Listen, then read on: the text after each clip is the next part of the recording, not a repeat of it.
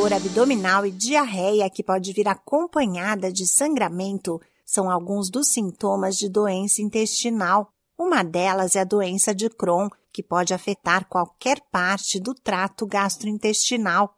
O paciente muitas vezes demora a perceber que está com a síndrome e enfrenta uma qualidade de vida cada vez pior.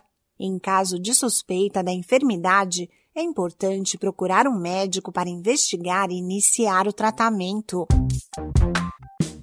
Olá, eu sou a Sig Aikmaier e no Saúde e Bem-Estar de hoje converso com a gastroenterologista Carolina Bahia, membro do Grupo de Estudos de Doenças Inflamatórias Intestinais do Brasil.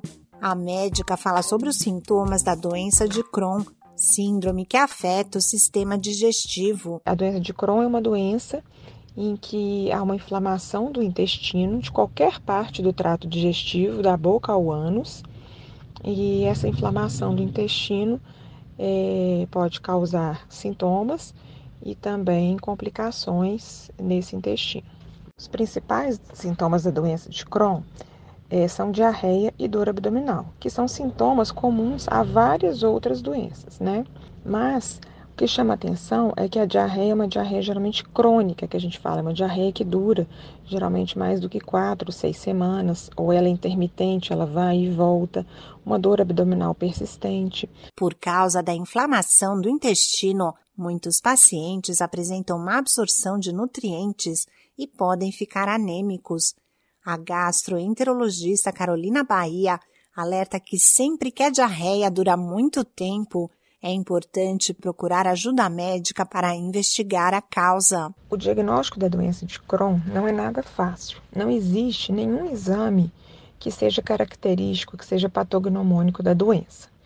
A gente vai ter que juntar como peças de um quebra-cabeça, fazer uma boa anamnese, um bom exame físico, juntar a história clínica do paciente com algumas alterações que podem ocorrer é, a nível laboratorial, alguma, alguns exames de sangue que podem demonstrar inflamação, exames de fezes também que são específicos para a gente ver que tem inflamação no intestino, além de colonoscopia com biópsias e muitas vezes também exames de imagem. O paciente deve procurar um médico que entenda de doença de Crohn, que saiba tratar, seguir o tratamento à risca, tomar os remédios. O, o, normal é que, com o passar do tempo, o medicamento fazendo efeito, o paciente não sinta mais nada, mas é necessário continuar a tomar as medicações para que a doença não volte, para você se manter bem.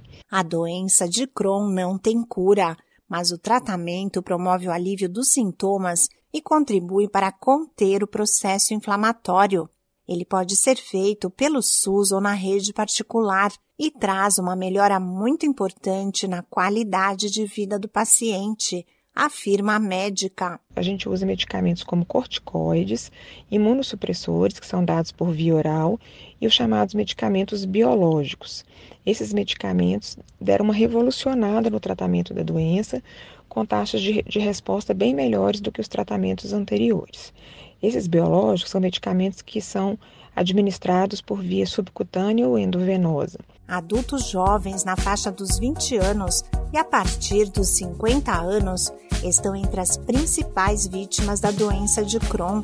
As causas não estão totalmente identificadas, mas há relação com fatores genéticos, a permeabilidade do intestino e o sistema imunológico. Esse podcast é uma produção da Rádio 2.